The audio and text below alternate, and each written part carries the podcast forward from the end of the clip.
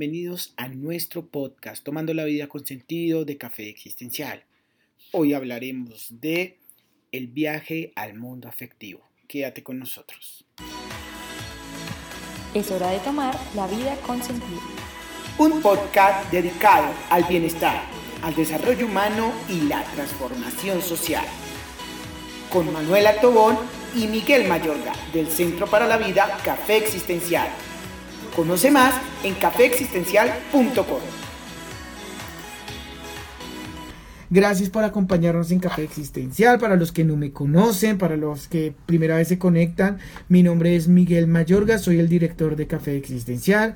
Café Existencial es un espacio que lleva más de 11 años trabajando principalmente por el desarrollo humano, el reconocimiento personal el fortalecimiento de las relaciones de pareja y de las familias a través de la mirada más bonita que he encontrado, que es la mirada del el sentido de la vida, de esas preguntas que muchas veces no podemos contestar y de el existir, ¿no? del hecho de estar aquí, porque estamos aquí, porque tenemos que tener pareja, porque tenemos que trabajar. Y quiero empezar con eso, ¿no? Comentarles una experiencia que he tenido ya hace más de un mes he estado con mi hijo. Los que me conocen saben que yo no vivo con mi hijo, pero eh, nos eh, compartimos mucho tiempo, pero durante más de un mes he estado con él acompañándolo en su proceso escolar y ya había tenido el año pasado la oportunidad de estar con él casi cuatro meses, pero ahorita estábamos y él me decía cuando yo lo levantaba, me decía, papi, ¿por qué es tan injusto que no nos dejen dormir en el colegio? Y en ese momento yo encontré dos posibilidades, ¿no? La primera posibilidad fue regañarlo, ¿cierto? Decirle, Juan Felipe, ¿usted qué le pasa? Usted no hable mal del colegio, es que usted tiene que ser una persona estudiada, estudiosa, qué sé yo, que eso era lo que hacían nuestros papás, ¿no? O la otra era como, sí, hijo, tienes razón, a mí también me da pereza, a mí también me da pereza y veces trabajar, levantarme, es horrible. Y hay veces ser conscientes de esas cosas. Inclusive me decía un consultante en algún momento que atendía a su hija, me decía, es que a uno muchas veces se le olvida lo que uno vivió cuando niño, cuando adolescente. Y hay veces esas cosas son supremamente importantes porque muchas de las cosas que hemos vivido en nuestra infancia y en nuestra adolescencia han hecho que seamos las personas que somos. Y les coloco un ejemplo, aunque ese tema lo vamos a tratar la próxima semana, cuando hablemos del espacio hermenéutico, del espacio significado de nuestra vida, de nuestros contextos, es que, ejemplo, seguramente ustedes en su casa, sus papás le peleaban que porque no lavaba la losa, que porque no barría, que porque no hacía, o aún lo siguen haciendo los que viven con ellos, pero cuando uno se independiza y uno empieza a vivir solo o con la pareja, suele pasar que uno se da cuenta que ve, uno sí sabe cocinar, que uno sabe lavar la ropa, que uno sabe hacer mercado, que uno sabe administrar la plata, porque esas cosas, aunque uno las aprende y no las aplica dentro de la familia, sí las aplica en su vida personal porque de eso se trata la educación. Pero bueno, no vamos a profundizar más en esos temas, porque hoy sí vamos a hacer un ejercicio, no nos vamos a demorar, yo creo que por ahí media hora, 40 minutos, entonces vamos a hablar del mundo afectivo, pero, pero no vamos a hablar como tal de las emociones porque ya lo hemos hecho, ya hemos hablado de eso, sino que vamos a hablar de los riesgos eh, de no tener una buena relación con ese mundo afectivo, qué es lo afectivo, a qué nos referimos con eso y cuáles son las habilidades que podemos desarrollar y vamos a hacer unos ejercicios, les voy a enseñar unos pequeños ejercicios que van a ser supremamente importantes, ¿cierto? Entonces para empezar, yo, yo quisiera contarles, y acá traigo mis, mis cuadernos, mis apuntes, porque es mejor lápiz pequeño que memoria grande, dicen por ahí. Y quiero hablarles de, de algo, y es, ¿qué es eso que hablamos cuando hablamos de lo afectivo, ¿no? Y la palabra afectivo, pues tiene una connotación muy cercana que es algo que me afecta, ¿no? Y ese algo que me afecta siempre va a ser algo que me afecta externo a mí me afecta mi relación de pareja, me afecta la cara que hizo mi papá, me afecta, me afecta, me afecta. Y siempre va a ser una afectación de afuera hacia adentro. Entonces, si hay algo afuera que me afecta inmediatamente en mi cuerpo, va a haber una, un movimiento, llamémoslo así. Y ese movimiento va a ser un movimiento corporal que llamamos sensaciones y un eh, un movimiento interno, diríamos psicológico, que vamos a llamar emociones. Entonces nuestro sentir, cuando nosotros vamos, es que yo me siento cansada, es que yo me siento aburrida, es que yo me siento feliz, ese sentir es un sentir corporal y es un sentir psicológico. Entonces aquí es importante tener en cuenta, entonces lo afectivo es lo que nos afecta. Bueno, malo, positivo, negativo, nos afecta. Y nos afecta corporal y psicológicamente. Y dentro, dentro de ese, ese movimiento de nuestro cuerpo, de, nuestra psique, llamémosla así, que nos, nos, nos hace dar cuenta, nos, hace percatar que algo nos está afectando, pues de alguna manera empieza a pasar un proceso, ¿no? Y en ese proceso, digamos que para no, no ahondar muy en la teoría, eh, empezamos a sentir malestar o bienestar, ¿no? De, aquello que nos afecta, ¿no? Lo que nos afecta o nos, nos genera malestar o nos genera bienestar.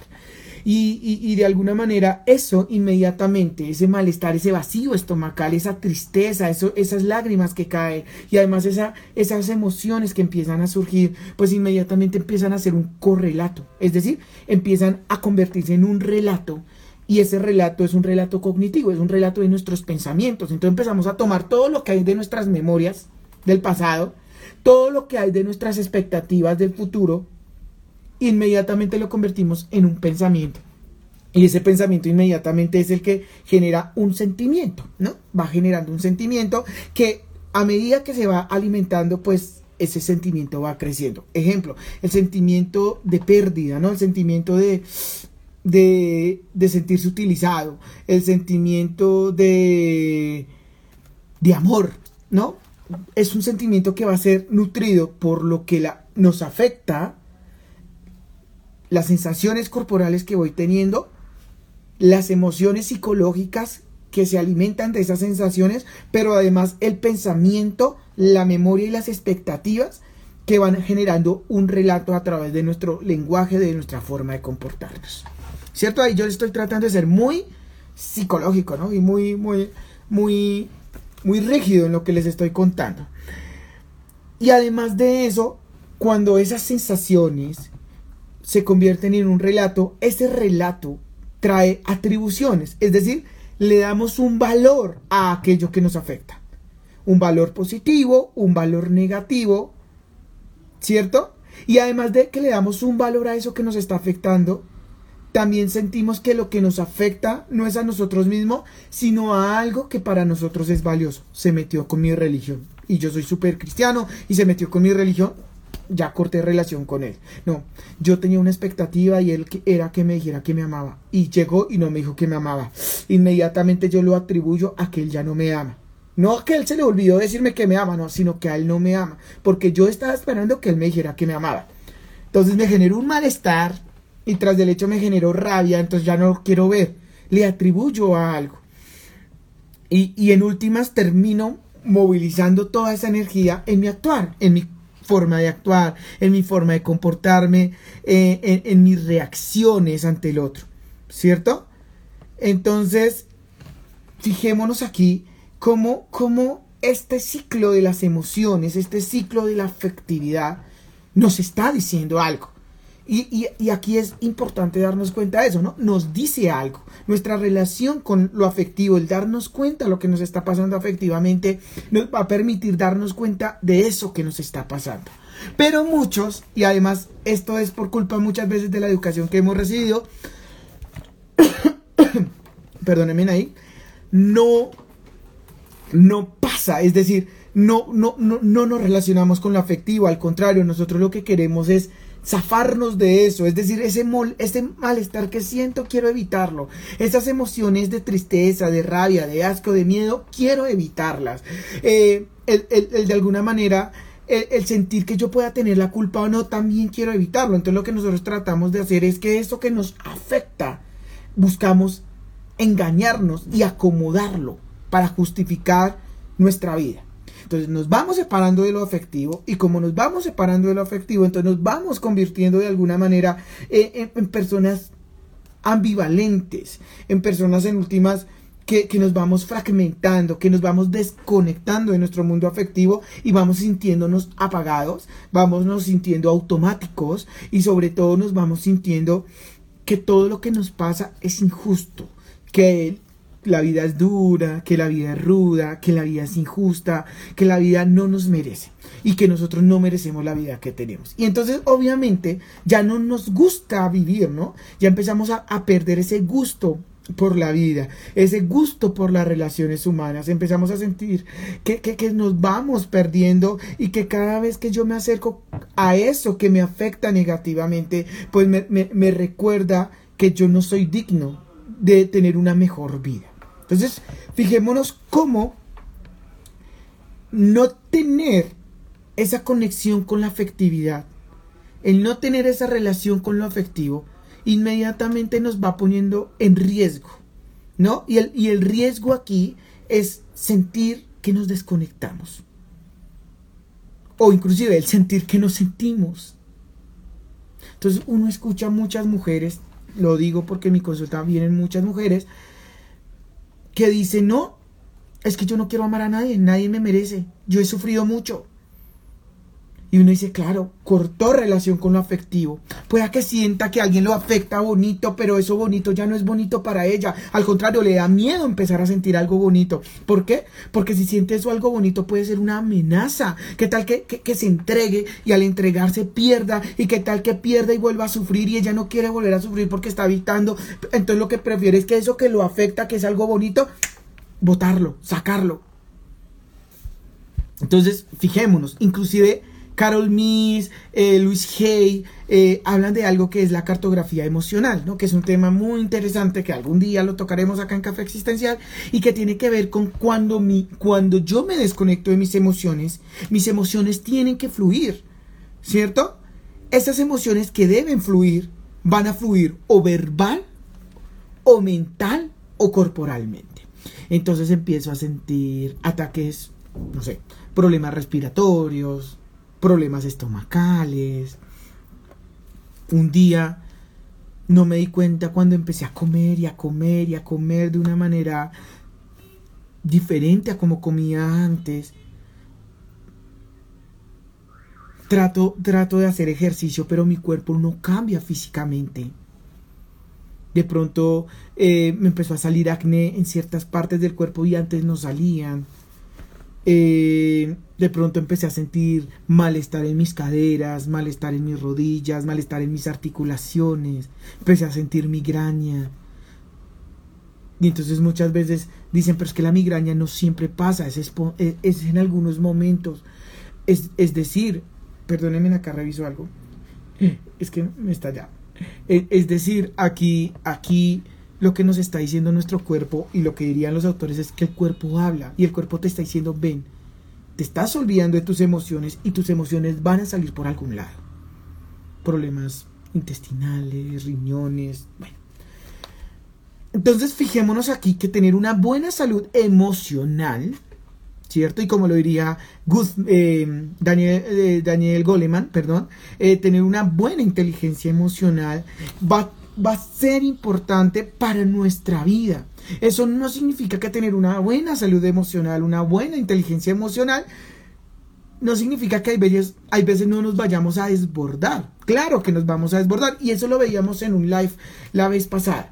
Pero, pero aquí, más allá de si nos desbordamos o no nos desbordamos, también tiene que ver con el hecho de qué hacemos, cómo, cómo, cómo podemos entonces saber y hacernos un diagnóstico de cómo estamos a nivel afectivo, a nivel emocional. ¿Será que estamos muy contaminados? ¿Será que estamos muy desbordados? ¿O al contrario, será que tenemos muy buena inteligencia emocional? Bueno, eso es lo que vamos a tratar como explorar hoy. Y a partir de, esa exploración, pues ustedes, ustedes llegarán a sus propias conclusiones. Y, y, y lo que aquí voy a centrar un poco en lo que dice Goleman, en su libro Focus en Inteligencia Emocional y lo que dice su esposa, la doctora Goleman, en su libro Alquimia Emocional, y es que las emociones eh, no, las emociones no se presentan siempre por lo que nos sucede. Lo que nos sucede nos genera un impacto inmediato, claro que está. Pero esas emociones que nosotros identificamos eh, surgen porque empezamos a sentir que afecta eso valioso, como se los mencioné anteriormente, y obviamente empezamos a atribuir pensamientos, atribuir cosas a esa situación que estamos viviendo. Y aquí tenemos que hablar un poco de, lo cognitivo, ¿no? Y es, nosotros le atribuimos cosas a las personas porque nosotros venimos con unos principios internos, eh, nos han educado de ciertas maneras y nos hemos eh, dejado educar de ciertas maneras que actuamos de cierta manera. ¿Cierto? Entonces, un ejemplo de esto es y esto era lo que hablábamos la vez pasada de las variantes. Los que nos acompañaron eh, en el webinar hablábamos de las variantes y es que muchas veces yo empiezo a actuar, ejemplo, violentamente, atribuyendo que todo lo que me hace el otro es malo. Eh, ay, que me dio un regalo. Mm, bueno, menos mal me dio un regalo. O sea, antes estaba demorado. Entonces, todo le podemos, empezamos a atribuir un lenguaje de violencia. Creemos que cualquier acto de amor es un acto de violencia, pero cualquier acto de violencia es un acto de violencia. Todos lo vemos en eso. Entonces, educar a mi hijo lo debo educar con violencia, lo debo gritar, lo debo maltratar, porque es la única manera que él entienda que yo lo amo. Entonces empezamos a fingir que el amor es violencia. Y entonces le decimos a nuestra pareja, a nuestra familia, a nuestro hijo que nosotros hacemos eso. Pero además de eso, obvio, eso lleva a que nosotros atribuyamos que todo lo que hacen para nosotros en contra de nosotros es malo. Y lo segundo también tiene que ver con que, obviamente, para evitar que me afecte a cualquier cosa, pues yo voy a empezar a, a, engañar, a decir, no, a mí no me afecta nada. Mientras que en el corazón se está pudriendo, partiendo, fragmentando. Pero es que si yo demuestro un poquito de debilidad, ¿qué va a decir la gente? Y por dentro carcomiendo, y cuando lo vas a expresar, lo expresas con violencia. Y lo último es que si a mí me hacen daño, la vida es dura, la vida es ruda, la vida es injusta, pues los demás tienen que vivir una vida dura, una vida ruda, una vida injusta, porque yo no voy a ser el único que sufra. No, no, no. Si yo sufro, los demás también tienen que sufrir. Entonces, si, si, si él está disfrutando, yo tengo que demostrar que, él que yo también estoy disfrutando para que a él le duela, para que él entienda que él no puede disfrutar conmigo. Entonces, miren la lealtad de competencia. Pero al final llegas a tu cama llegas a tu soledad y te das cuenta que estás quebrado, que tu corazón está quebrado, que tu corazón está roto y que por más que tú quisieras que ese otro entendiera lo que tú sufres, pues no lo va a entender, al contrario, te arma más guerra. Y uno dice, pero ¿por qué me hace tanto la guerra? Porque, discúlpeme el término, ¿por qué me jode tanto la vida? Y uno no se da cuenta que es que no es que él joda la vida, lo único que le está haciendo es responder a lo que tú haces. Ahora si tú dices, no, pues es que yo no soy así, yo soy un ser de luz, un ser iluminado, un ser super wash, entonces estás en el lugar incorrecto. Si sabes que esa persona te violenta, que esa persona te engaña, que te dice, no, es que, es que a mí me parece todo muy bien lo que tú dices y después resulta que hace lo contrario. O, o, que de pronto eh, compite contigo, ah, que tú dijiste A y ella tiene que decir A y B. Entonces significa que tú estás en el lugar incorrecto y que tu afectividad, que tu mundo afectivo te está moviendo y diciendo, oye, y si tú lo niegas, pues obviamente después vas a decir, yo, ¿por qué sufrí tanto? Claro. Ahora muchos van a decir, sí, yo sé eso, pero ¿por qué no lo puedo dejar? Pues porque tú ves algo valioso en eso. Aún lo ves y crees que en eso valioso que tú ves tú todavía puedes aguantar y, tener una buena inteligencia afectiva, una buena, yo le llamo una buena afectividad espiritual o un, unos buenos recursos emocionales, implica que nosotros empecemos a autoconocer o conocer qué pasa en nosotros, en cada estado afectivo, en cada emoción que surge. Yo esta semana, bueno, la semana, sí, esta semana, yo me levanté el lunes con una actitud con, el lunes depresivo. Yo, yo, yo me sentía mal, me sentía incómodo, sentía que lo que estaba viviendo no era, no era lo que yo quería vivir, que la situación en la que estaba en ese momento no era la situación en la que yo quería estar, pero estaba. Entonces me di cuenta que había algo que me estaba incomodando, había algo que no me hacía sentir en paz. Entonces mi primera tarea no era echarle la culpa al mundo y a todo el mundo, sino darme cuenta que me estaba pasando. Entonces me di cuenta que eh, a nivel laboral las cosas no iban como yo quería, a nivel de pareja habían cosas que tenía que hablar, que a nivel de familia habían cosas que tenía que esto, que a nivel de salud tenía que esto. Y entonces empecé a hacer como, como esa cartografía y decir, mire, emocionalmente ante mi familia me está pasando esto, ante mi pareja me está pasando esto, listo, ya lo sé, ahora qué voy a hacer. ¿Cierto? Entonces el primer proceso de tener una buena inteligencia emocional es tener la capacidad de empezar a autoconocernos. Porque autoconocernos nos implica tener buena relación con nosotros. Ayer hacía mercado con Juan Felipe, con mi hijo en la noche, y me, decía que le contara, cuando le estaba contando una historia donde en esa historia, como las variantes, eh, cuando le empezaba a colocar nombres a ciertas cosas o a ciertos momentos de mi vida. Entonces, hoy Juan Felipe me sorprendió porque él me dijo un nombre y me dijo, es que estoy así, papi, entonces yo lo llamo así. Yo decía, claro, es bueno porque cuando yo me acuerdo de ese nombre logro identificar que, o, o ese apodo, o esa situación, no sé. Ejemplo, cuando yo estoy en conflicto, hay una parte que se llama sensei. Entonces yo sé que cuando yo cuando yo empiezo a hablar de cierta manera, digo, ay, ok, estoy en un momento de sensei. Entonces, claro, me estoy relacionando con mis emociones, entiendo que ya en el sensei ya tengo, ya, ya no estoy en unas emociones espontáneas, sino que entre comillas ya le estoy atribuyendo cosas a la situación. Pero además de tener autoconocimiento, también es importante aprender a, a autogestionar. Autogestionar no es regularnos emocionalmente. Hay veces la gente dice regúlese emocionalmente. Pero regular emocionalmente es, es falsificarnos. Regularnos emocionalmente muchas veces es un, e, está mal la palabra. Lo que hay que hacer es gestionar y monitorear nuestros procesos. Es decir, darnos cuenta en cómo estamos. Darnos cuenta que si necesito un espacio, lo tengo el derecho de hacerlo que si sé que una si yo estoy pidiendo espacio y la persona sigue que no, que no, que no, pues seguramente vamos a entrar en un conflicto. Que yo peleo porque hay algo valioso en lo que estoy peleando. ¿Qué es eso? Pues tal cosa. Entonces cuando yo peleo con los demás, pues ya no peleo por cualquier cosa porque me miró, porque me hizo cosas feas, sino por lo valioso. ¿Cierto? Y además de eso, también entender que debemos tener eh, una conciencia social. ¿No? Y acá, acá es muy bonito esta palabra de conciencia social, como le dice Goleman, porque si ustedes se dan cuenta, las emociones son contagiosas. Pareciera que tu cerebro con el cerebro de la persona que tú valoras, que te la llevas bien o que te la llevas mal, estuvieran como wifiados, ¿no? Conectados. Y empiezas, si esa, si esa persona llega inmediatamente, tú empiezas a sentirte mal, incómodo. Claro, tú ya puedes definir, mire, yo me siento incómodo porque esa persona me genera incomodidad. Y para que la otra persona también esté viviendo lo mismo. En terapia a mí me pasa algo muy similar, yo lo llamo la experiencia sentida, y es que muchas veces eh, el consultante empieza a hablar y uno empieza a sentir ciertas sensaciones corporales y ciertas emociones con las que tú no llegaste. Ese es otro punto importante, tú cómo llegas a las situaciones. Es que yo estaba tranquila y usted empezó. ¿Llegaste realmente tranquilo? ¿O llegaste molesto y no supiste dividir o tener esa gestión de decir, yo me siento mal es por mi trabajo, no por mi relación? Pero preciso mi pareja me dijo algo y taca, me desquité con mi pareja. De eso se trata la gestión emocional. No es de controlar nuestras emociones, es de darle lugar a nuestras emociones en el momento y en el tiempo exacto.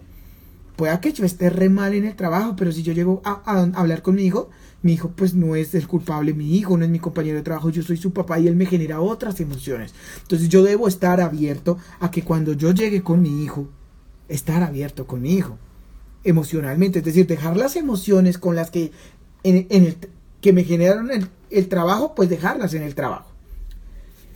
Bien, entonces vamos a hacer un ejercicio. El que lo quiera anotar, bienvenido para que lo hagan en su vida. Hay un ejercicio que se llama el distanciamiento reflexivo, que es un, es un, ejercicio, digamos, de, autogestión, pero aquí vamos a hacer otra gestión más afectiva y vamos a hablar de un, de un autodistanciamiento afectivo o de un distanciamiento afectivo o, o emocional y es, quiero que en estos momentos cierren sus ojos y escuchen mi hermosa voz, si les parece que es hermosa.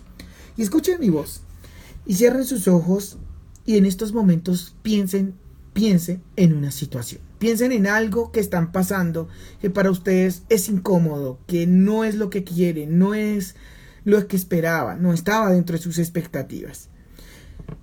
Tómense un minuto para pensar. Piensen eso. Piensen qué situación, una situación.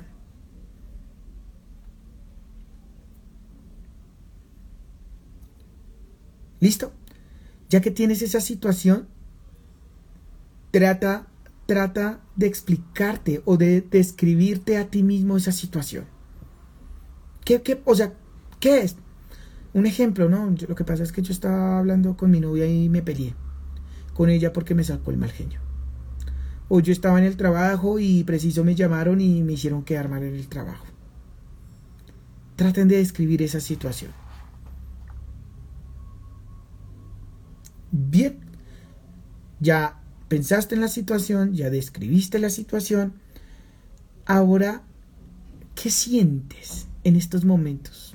¿Sientes rabia, tristeza, miedo, ira, alegría, asombro, asco? Trata de colocar alguna de esas emociones que te acabo de decir a eso que sientes. Entonces ya pensaste una situación, ya describiste esa situación y ahora estás tratando de escribir qué fue, qué es lo que sientes ahora, no lo que sentiste en ese momento, ahora cuando recuerdas esa, esa situación, ¿qué sientes?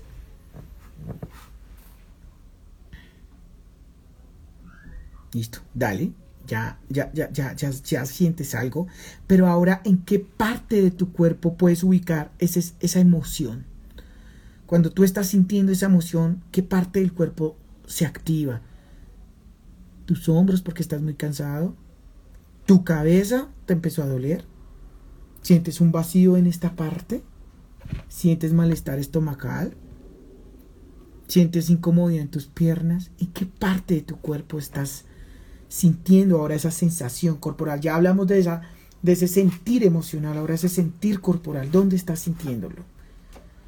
¿Y qué es? Un vacío, una llenura, un peso, una soltura.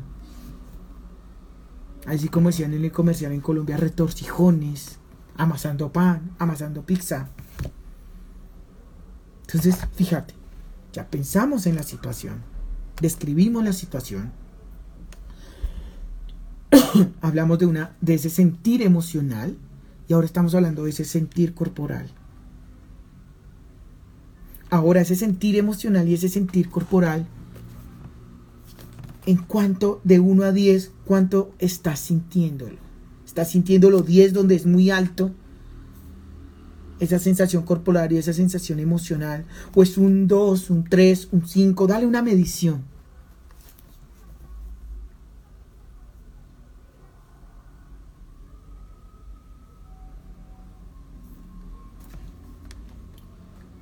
Y ahora eso que sientes, que le das una medición porque te está afectando de X o Y manera, ahora hazte esta pregunta y es, ¿qué ves como amenaza? ¿O qué ves que está amenazando eso? O sea, ¿qué es lo valioso que se ve amenazado? ¿Qué es lo valioso que te está generando ese, esa sensación, esa emoción? De pronto eso que valoras es que es tu trabajo y por eso tienes miedo, porque puedes perder tu trabajo a causa de lo que hizo tu compañero. O realmente lo valioso era que tú, a ti te gusta hacer las cosas bien, que te reconozcan y eso que pasó hoy te hizo quedar mal. O tú realmente lo que valorabas es la expresión de que te digan que te ame. Y esta persona no te dijo hoy que te amaba y te genera tristeza. O realmente valoras la presencia de esa persona y en estos momentos en tiene problemas de salud y tienes miedo de perderlo. Fíjate, ah, pensamos en una situación, la describimos, luego tratamos de explorar eso que sentimos emocionalmente y lo que sentimos corporalmente, luego le dimos una como una medición y ahora estamos tratando de comprender qué es eso valioso, qué hizo que, que yo viviera todo esto. Si ya lo tienes, me gustaría que me escribieras ahí en el chat. Si lo tienes, si no, no hay problema. ¿Qué es eso valioso? ¿Qué es eso valioso? Que sentiste amenazado, que sentiste que se pierde, que, que sentiste atacado. ¿Qué es eso valioso de esa situación que tú viviste? Mientras lo piensas, mientras si decides escribirlo, la invitación es que cuando sientas que algo se desborda en ti, hagas este ejercicio. Hagas, te tomes un momento para hacer este ejercicio. Si no puedes concentrarte porque tu mente tiene muchas imágenes, escríbelo, hazlo, hazlo en una hoja. Al final nos vamos dando cuenta que el problema no es la persona o la gente que nos hizo daño, sino que muchas veces es esa situación que hubiera sido con cualquier persona que amenazó eso valioso.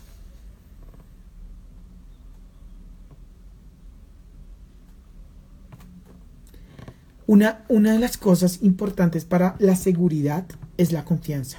Pero la confianza no es solo la confianza de uno mismo, ¿no? Porque la confianza de uno mismo, uno la tiene porque el otro te brinda esa confianza para que tú la expreses. Ejemplo, los niños que cantan, gritan en la casa, bailan y, y uno en la fiesta, ay, baile, baile, Pepito. Y Pepito se pone a llorar, no hace nada. ¿Por qué no le generan la confianza? ¿Cierto? Y la seguridad solo se da cuando tú estás en sincronía con el otro. Todos los seres humanos buscamos oportunidad para que confíen en nosotros. Cuando no sentimos confianza, nos sentimos excluidos. Y cuando nos sentimos excluidos, pues seguramente vamos a entrar en angustia y sin darnos cuenta nos vamos a desconectar de nuestro mundo afectivo y vamos a terminar perdiéndonos. ¿No? Bien, el día de hoy quería hacerles esa reflexión Tómese en el tiempo de empezar a encontrarse con su mundo afectivo. No es una tarea fácil. Porque es como cuando tú nunca has tenido perros y de pronto te traen un perro pitbull grande con, con bozal. Inmediatamente tú dices, no, este perro le quito el bozal y me mata. Hasta que tú empiezas a conocerlo, a explorar, ¿cierto? A consentirlo, ya, te das cuenta que te lame, que juega contigo, que se tira al suelo, que ese perro que se veía tan bravo al final no es tan bravo, simplemente es un perro que quiere compañía. Y así es nuestro mundo afectivo. Muy pocas veces lo exploramos y cuando llegamos la primera vez pues vemos que es un demonio. Entonces, ¿qué hacemos? Pues preferimos evitarlo. Pero cuando nos empezamos a acercar nos damos cuenta que realmente no es un demonio, sino que es un niño que necesita cuidado, cercanía, conexión. Así es nuestro mundo afectivo. dirían muchos psicólogos, ¿no? Ese niño interior. No, ese niño interior no es más que otra cosa que nuestro mundo afectivo. El mundo de la sensibilidad. Entre más tú aprendas a ser sensible, no a llorar y no a reírte por todo, no. A conectarte con tu mundo emocional, vas a aprender a conectarte también con los otros y vas, y vas a tener la oportunidad de ver el mundo de manera diferente. Se los dice una persona que a sus 15 años tuvo un accidente, que le fue mal en el amor, una, dos, tres veces. Una persona que no, que en algunos momentos ha perdido trabajos, que no le ha ido bien en trabajos, que gente no lo quiere, que gente que lo ama, que gente que lo, que, que lo apoya, que gente que lo utiliza.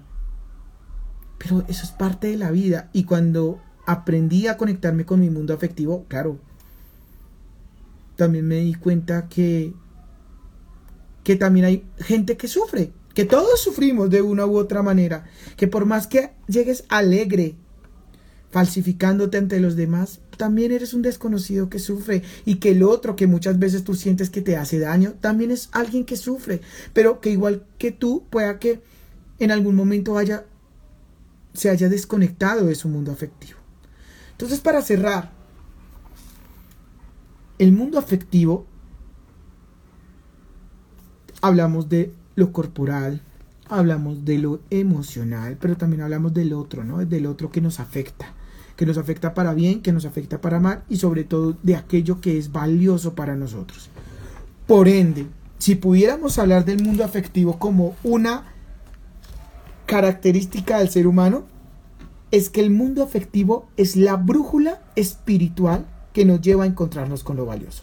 Es decir, es lo que nos permite direccionarnos a lo valioso. Hay algunos que como están desconectados, pues se desorientan. Y hay otros que están más orientados y que logran encontrar eso valioso. Pero la pregunta es, ¿dónde encontramos eso valioso? Y, la, y el próximo live, que lo vamos a hacer el próximo jueves, pues vamos a hablar un poco de ese espacio donde, donde encontramos eso valioso, donde nos encariñamos con eso valioso, pero donde aparece el otro que nos afecta y que muchas veces nos hace mover, nos hace sentir amenazado, nos hace sentir perdido, eso que es valioso.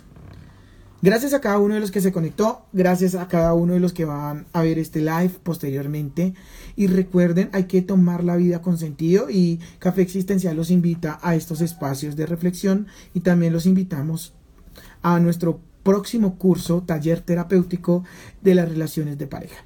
Entonces, para ustedes, para que aprendamos, para que nos demos cuenta, para que logremos organizar, para que logremos entender que sí podemos amar, que sí podemos tener una relación de pareja y que también, como todos los seres humanos, cometemos muchas veces errores que hacen que se dañe una relación de pareja, que se hace que esa persona que queríamos que fuera nuestra pareja, pues ya no esté con nosotros. Entonces, muchas gracias. Recuerden que estuvo con ustedes Miguel Mayorga. Si te gustó este podcast, compártelo. Y si quieres saber más, síguenos y escríbenos en info arroba café existencial o en Instagram arroba café existencial. Nos escucharemos pronto.